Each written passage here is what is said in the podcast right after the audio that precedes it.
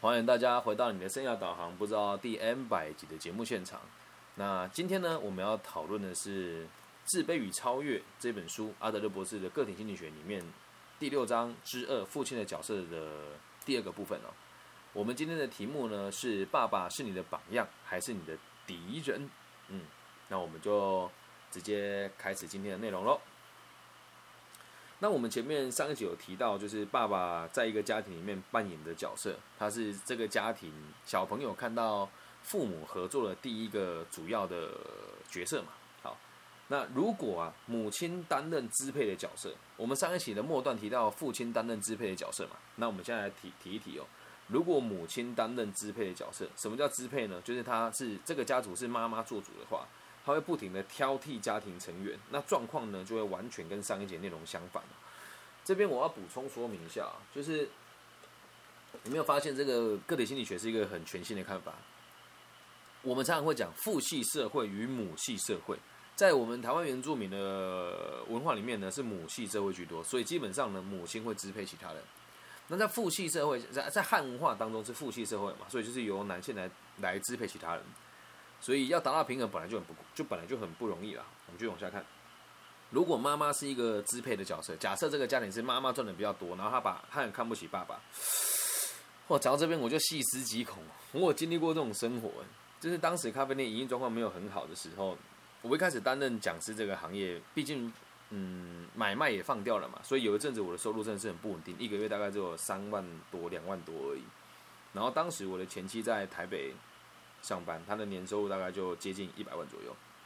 那在什么地方，他就会说你这个也做不好，那个也做不好，然后也确实做不好，不能怪他，就是我真的做的不好。还好那时候孩子还不懂，如果他在这个状况下长大了，女儿就可能会模仿他，模仿他什么言辞变得锋利和尖酸刻薄，会骂人啊。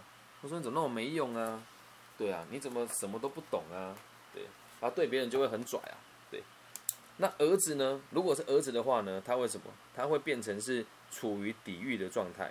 什么叫抵御状态？害怕受批评，害怕被征服。有时候专横的人哦，一个一个家庭里面哦，专横的人不会只有母亲哦，女性角色专横的还会有谁？姐妹和姑姑、阿姨都有可能加入战场来驾驭一个男孩。那这边我看的会有感觉的原因，是因为我爸爸虽然脾气不好，但他不常在家。所以呢，我都是和妈妈、姐姐们玩在一起，所以我我在两边的状况之下，我真的也是很尴尬。我爸很少回家，一回家我就会紧张，我就会害怕。然后平常在家里的时候，姐姐的能力也比我好很多，所以我确实就还蛮害怕跟别人竞争的，然后比较羞怯，会不愿意参加社会活动。我我确实人生有很大的转变，在我踢跆拳道以后，小时候我真的不大敢跟别人互动。如果这里有人。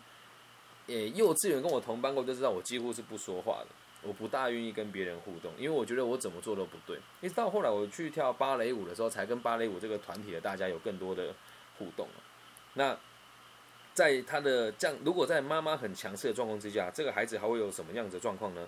他会害怕全部的女性都会一样挑剔跟吹毛求疵，因此他会希望避开异性。那这个东西我就很难理解，因为毕竟我没有害怕到这个地步了，我也没有避开异性，因为我到现在还是很喜欢跟异性相处，所以没有人喜欢被批评哦。但是如果一个个体呢，把逃避、把把逃避批评作为生命的主要目标，那会影响他和这个社会的整体的关系。我看到这边的时候，我稍微在想一件事情哦，前面为什么讲父亲的权威就是只是脾气不好，而母亲的权威呢会讲话尖酸刻薄？这个倒也不是刻板印象，这是实话。男生骂人都是用短，就是用大声的，干什么混蛋？我爸也是这样。那女生如果酸言酸语呢，就是说，就就凭你这样子，你也想要怎么样怎么样怎么样？算了吧，也不看看自己有几两重。你这种人哦，我看多了啦。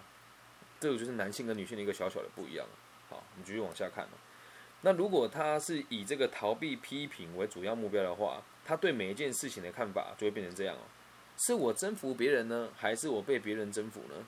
那这个男生就会变成和别人的关系哦，不是失败就是获胜的人，所以他的得失心会很重，往往呢就比较不会有同伴经验。好，那我们现在看完了父亲跟母亲比较强势的状况之下，会产生出来的孩子是什么什么样子？我们再继续往下看。那现现在我们就要很认真跟大家论述，父亲的工作呢，可以用下面几个字来概括就可以了。大家如果纸笔可以把它拿起来写哦。父亲必须证明自己是妻子、小孩和社会的好伙伴。短短的几个字，道尽了所有男人无边无尽的压力。我再重复一次哦，父亲必须证明自己是妻子、小孩和社会的好伙伴。哎，不是只有做呢，你要能证明。哎，做我倒觉得无所谓，证明真的就很困难了。你做了还要让人家看到，这才叫证明哦。你是妻子、小孩和社会的好伙伴。那他必须呢，父亲这个角色呢，必须得妥妥善的处理生命中的三大议题。那三大议题大家都还记得吧？在从个体心理学的角度出发，我们的议题呢，都只有三个。第一个呢是工作，第二个呢是友情，第三个呢叫做爱情。而且还有还有一个而且很重要，他必须和妻子站在平等的立足点上合作。他必须和妻子站在平等的立足点上合作。来照顾和保护家人。哇！我看了之后觉得压力很大。对，我不只要做，我还要去证明哎，而且我我我我还要把工作、友情跟爱情都兼顾好。那说那女性呢？我觉得两个东西是一样，可是我们在这个阿德勒的上一章里面并没有提到女性要面对这三个问题啊。但我也不大理解他的用意是什么。好，那我们就继续往下看。那我们要站在平等的角度和他妻子一起照顾和保护家人，而且我们不应该忘记女性在家庭生活中的角色。为什么会这么说？不该忘记哦。确实，往往正常来说，也不讲正常，就真的在华人的世界，本来就是男性的薪水比女性高那么一些些。这不是我的问题哈，你也不要说什么我我这个没有两性平权的概念，这就是社会的现象啊。对吧？那如果你你是一个薪水比女性比你的伴侣还要高的男性的话，你就要知道，你绝对不能看清这个在家里负责一切的女性。可是这种容易吗？不容易耶。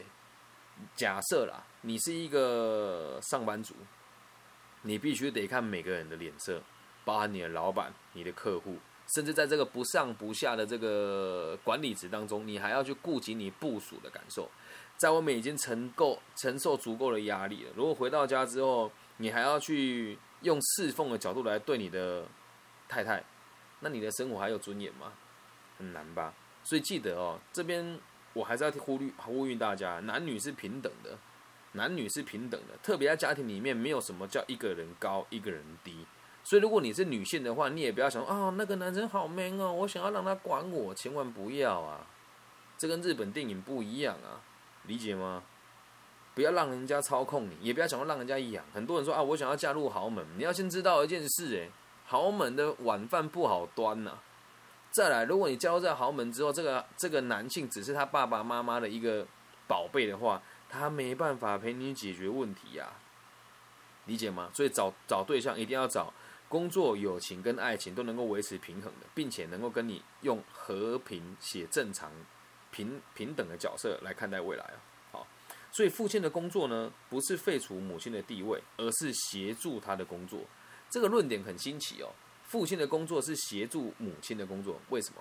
孩子一出生的时候，从妈妈的身体跑出来，咻，长出来了。在咻出来的过程当中，一开始都是妈妈在照顾他嘛，所以你能做的是什么？你只有协助妈妈照顾他。相信我，如果你是男性，自己带小孩。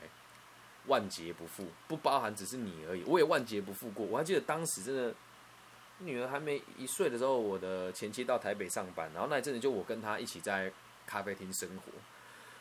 前面一个前面大概四天到五天吧，我真的是生不如死，因为睡也不大能睡，然后你也不知道怎么去安抚他。但是很有趣哦，我愿意承担的时候，我就常常他哭我也哭啊。他说，他就他还不会讲妈咪，就一直哭一直哭一直哭。我说。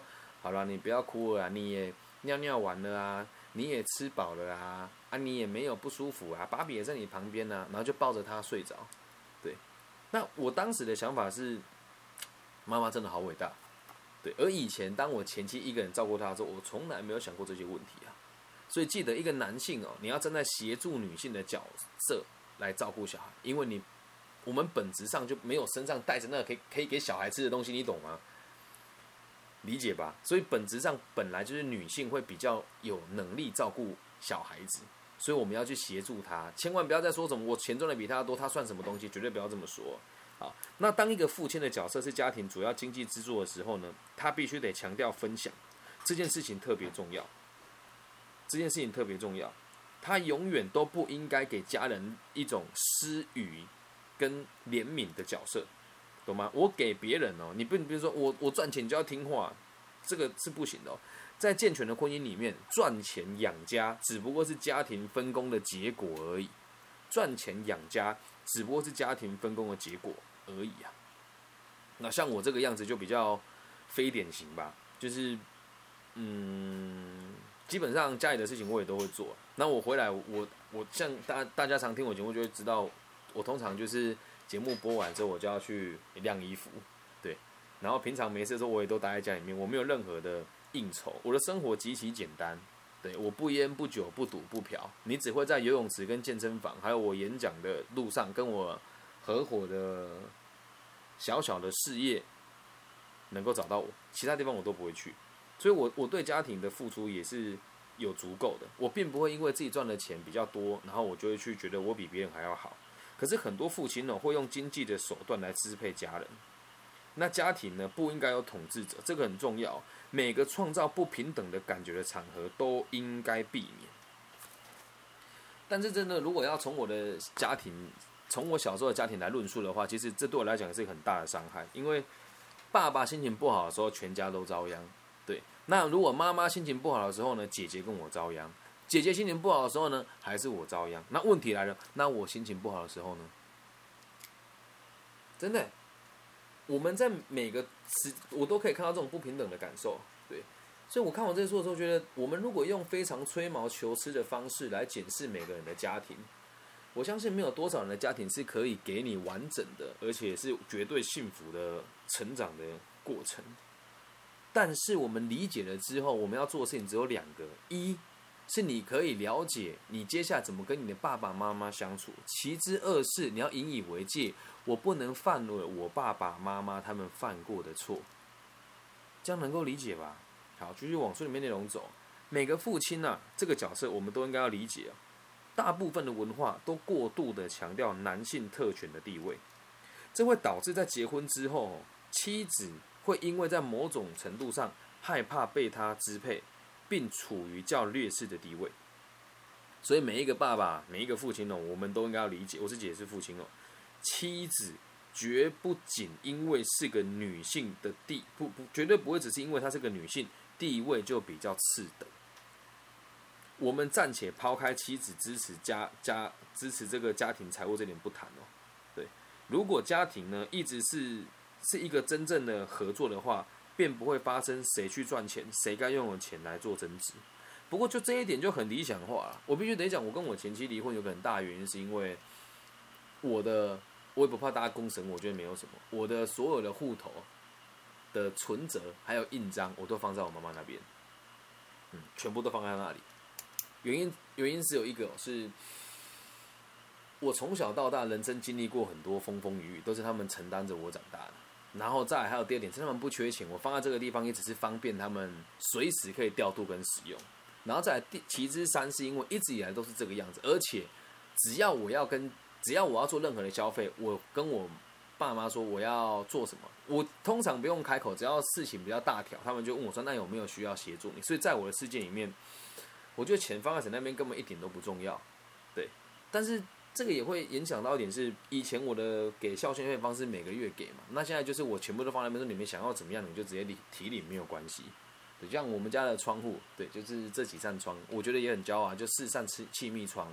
我爸说他想换，我说 OK 啊，那就反正你直接钱拿去换嘛。这是我的世界，我觉得这很合理啊。但你要想，如果今天你是一个，假设你是我前妻好了，你会不会觉得我这个妈宝，钱放在家里面？会啊，嗯，那谁去赚钱，谁用的钱，他会不会这么想？会啊，为什么？他也想要支配金钱财物嘛，所以很多时候这个也是男女之间的一个，也不能讲旷日持久的战争吧。常常就会讨论婚后钱归谁管，哪有这种事情？就是一个家庭啊。然后我有时候听到人家说：“哎呦，老师我没钱，我不敢谈恋爱。”哎，别傻了，你谈恋爱需要钱吗？结婚需要钱吗？你说那结婚要啊，结那个办婚宴啊、蜜月啊。啊，如果另一半会因为无法体验你没有钱，你结婚干嘛？他会照顾你吗？计较不完的，真是计较不完的，这样能够理解吧？所以不要去想说谁去赚钱，谁拥有钱，没有家庭就是大家一起去面对。那如果想偶尔想买点奢侈品呢？讨论呢？他说：“那老师，我们难道就不能藏点私房私房钱吗？也可以啊，但是前提是不要再去争论说谁赚钱谁花钱，这是一件很可怕的事情啊。这样能够理解吧？要站在合作的角度来理解它。至于谁支配家庭财产这个东西，有个最简单的做法，就是谁懂出快，谁理财。真的。”谁懂会计谁理财？你不要像现在 Facebook 一段那边吹嘘嘛，说什么航海王啊，脚踏两条船啊，然后什么哪些特殊的股票要赚到钱啊，那都不长久哎，那都不长久哎。所以重重点是要找一个保守稳健、有财务知识来理财，它才会长久，懂吗？所以不要再去争论了啊，就记得不要为了钱吵架。好，继续往下看。所以我们看到目前为止就知道父亲对他孩子的影响是如此的深远，所以很多人呢。会把他的父亲当成他一生的榜样，或者是敌人，就是我们今天的主题嘛？那你觉得你的父亲是你的榜样，还是你的敌人呢？榜样就是我希望我跟他一样，敌人就是我不希望我变成他那个样子。其实，在我世界里面哦，他是我最大的榜样，也是我最大的敌人。我认为我父亲有一些地方是很值得人家学习的，就是他刚正不阿，然后能屈能能能屈能伸，然后没有畏惧过任何事情。对，这是我觉得他很值得我学习的地方。但是最大的败。也不能讲败笔吧，我觉得他让我觉得最可怕的事情是，他永远都只会用情绪跟暴力要求每一个人妥协他。嗯，所以他是我最大的榜样，也是我最大的敌人。然后再来哦，就讲到下一个重点，处罚哦，特别是体罚，对小孩子就一定会非常有伤害。我小时候很常被我爸抽了，对，我记得有一次哦，他这样心情不好吧，然后我姐就在吃饭，我就过去把我衣服拉出来说：“你看这样很酷吧？”我就被我爸在旁边打到皮开肉绽。对他打我真的是，通常都有理由啦，但是真的是会打到很可怕，啊就是会打到屁股裂开。我可能去学校只能用一边的屁股坐着这样上课，所以记得任何的教诲方式，如果不具备友谊精神，就是错误的教诲。那从这里讲体罚会用父亲这个章节来讲，大部分在家里进行体罚人都是父亲，大部分、大部分、大部分在阿德那个年代，OK，这不是我说的。所以你要想，现在你如果自己这个教育者也一样，绝对不要用处罚的方式，也绝对不要用不具有友谊精神的方式引导人家。什么叫不具有友谊精神？就是觉得你比人家高一等了。今天有发生一个小小的故事跟大家分享，某一个在我们台湾区在网络上蛮具知名度的这个年轻的生涯规划师问我说：“李老师，跟你交流这一阵子，我发现你很有趣。”就是你对自己的信心好像真的很爆棚，为什么在网络上的声量那么低？你觉得问这个问题的动动机是什么？很明显嘛，对吧？那不讲他是谁啦，但我观察他，还有他的这个操帮他操作的这个行销公司的助理，刚好是我的学生，我知道他每个月花多少钱在这上面。那我就回答他说：“呃，马太效应，跟我只做毛利高的事情，他听不懂哎。”那我就觉得，当时我本来想要。攻击他一下，说你这都不懂，还说自己上市贵公司待过。在台湾很多这种专家哦，就是在某一些上市贵公司的子公司，那这些子公司其实基本上就是也没什么讲难听，就是没什么鸟用了，完全没有没有产值，然后就是政府给他一些钱，然后企业给他一些钱，然后乱花，反正也无所谓啊。然后这里面有一个名头，现在在外面做专家这样。可是我在跟他讲的时候，我也没有生气。对，我现在就在想说，那我要继续跟他耗吗？因为他找我聊，深东西还蛮深，我是愿意教的。可是他不学习啊。那如果我今天跟他说你这么烂，你你为什么不回去看你你每个月最少花五万块在做网络行销，你能赚到多少钱？你再看你的学生平均下年收入多少？我有这么跟他说吗？没有，要具备友谊精神啊。我说，如果你愿意的话，我们先把马太效应还有这个田宇全这本书看完，然后去理解这个毛利率公式是什么，我们再来讨论下一步。嗯这个叫具备友谊精神，所以我如果刚举出高高在上说啊，你看你就没赚钱嘛，就拿父母的钱吹嘘啊，那他的感觉是什么？错误的教诲，理解吧？但是很不幸的是，在家庭里面，如果今天真的是我是他爸爸，我假设我是他爸爸的话，我一定会直接讲，那那他你你赚那个钱是什么？每个月都花我的钱，你是个什么东西嘛？可能会会有这样子的状况出现，但你不要当这样子的爸爸，这是很很不对的事情哦。所以我们会发现呢。处罚小孩子这件事情，通常都是爸爸的责任。通常啊，还是那句话，是在那个年代哦。首先呢，我们在母亲的部分都显出出一种论调，为什么会这么做？女性实际上无法把，就是女女，如果你会把体罚的责任交给爸爸的话，我这点要讲的很小心哦。如果你会把体罚责任交给爸爸，就代表这个女性认为自己实际上无法把小孩教育长大，他们是很脆弱的，需要一双强壮的手臂。为什么？你在处罚小孩子的时候，多数就是因为他冒犯到你了。你不要说什么为他好了，讲难听点，你你就像我女儿，她如果受伤了，麻烦的是谁？麻烦的是我哎。所以就是因为，比如她今天在拿剪刀，我就跟她讲手不能摸刀锋，我也没有惩罚他，买的虽然是安全剪刀，可是安全剪刀如果你手放进去还是会剪坏的嘛。所以在我的世界里面，我也会处罚他，但我不会把处罚这件事情交给别人。比如说啊，你妈妈坏你就死定了，从来不会这么跟她讲，就是我自己的事情我自己处理。那如果母亲告诉孩子哦，这句话我从小到大听，从小听到大，看你爸回来你就完蛋了，或者是那个谁回来你就完蛋了。你如果在家里听到任何一个角色哦，跟小朋友讲这句话，你一定要，如果你可以影响他，就要跟他讲，爸或是阿公，我们以后这句话少讲。为什么？这等于在教育孩子哦，男性是最后的权威和生命真正的力量。好像啊，我妈那我没辙啊，我爸来我就死定了。所以在很多人会把这个当做一件很娱乐的事情，我想到就很很难理解啊。就像以前我在我某个亲戚朋友家，他儿子在家里就这样吊儿郎当，然后他妈妈他妈妈跟他阿妈就说：“等你阿公回来你就死定了。”然后等阿公回来就马上变得很乖，然后他还笑得很开心。哈哈，你看，你看，你看，阿公回来就什么屁都不敢放，哎，很错误哎。但这种事情在我们华人世界是不是很常见？是啊。那你说我现在？做这个节目的目的是什么？也希望大家能够理解嘛。我们都会有机会当成爸爸妈妈的。那如果你过去你看到这样的状况，或者是你现在有机会影响到其他人，就记得跟他们说，不要把权威交给某一个人手上，而是大家要站在共同的角度来解决家庭的问题啊。这样能够理解吧？好，其次哦，如果真的都把体罚这个责任交给爸爸的话呢，那孩子跟父亲的关系呢，就会产生非常大的恐惧，而无法跟父亲成为朋友。我想一想，我真的确实小时候都是我爸要我做什么我就做什么。我会那么多才多艺，也是因为我爸爸导致的。为什么多才多艺？他小时候多夸张啊！他把我带去大人池，一百六十公分，那时候才一百四十公分哦，他就丢着我，然后去游泳。我在那边跳跳跳跳跳，两两天之后我就开始会游泳了。还有直排轮，我就不喜欢溜，我就不喜欢溜啊，他就偏要我学啊。东西带着我不学，他就呼我巴掌。两天之后我就会了。对，骑脚踏车的时候去锻炼体能。还跟我说骑不上了，你回家就不要吃饭。我就一边哭一边骑，就骑上去了。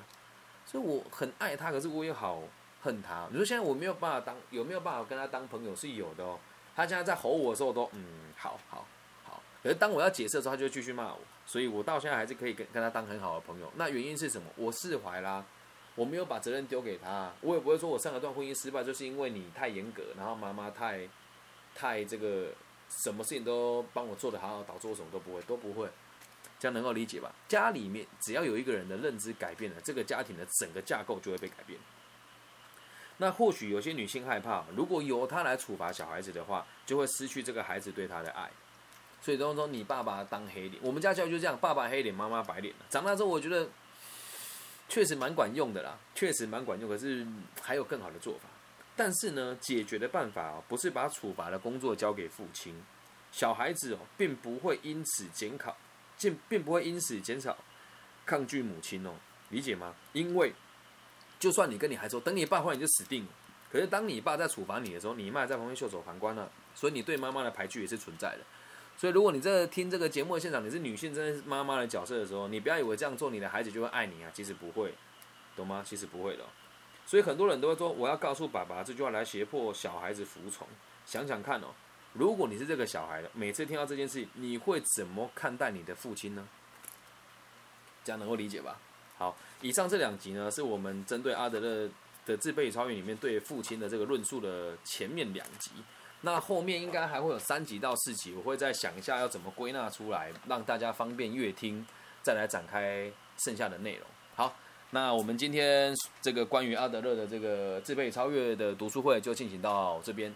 那如果你是台湾区的朋友呢，我们这个节目是每天晚上十点半，对，那基本上六日就会以这个来宾的问答的内容来做专题，那如果你是大陆区的朋友呢，就是在网易云，他们更新我的节目时间是不固定的，所以我只能说我只能尽量的去满足大家。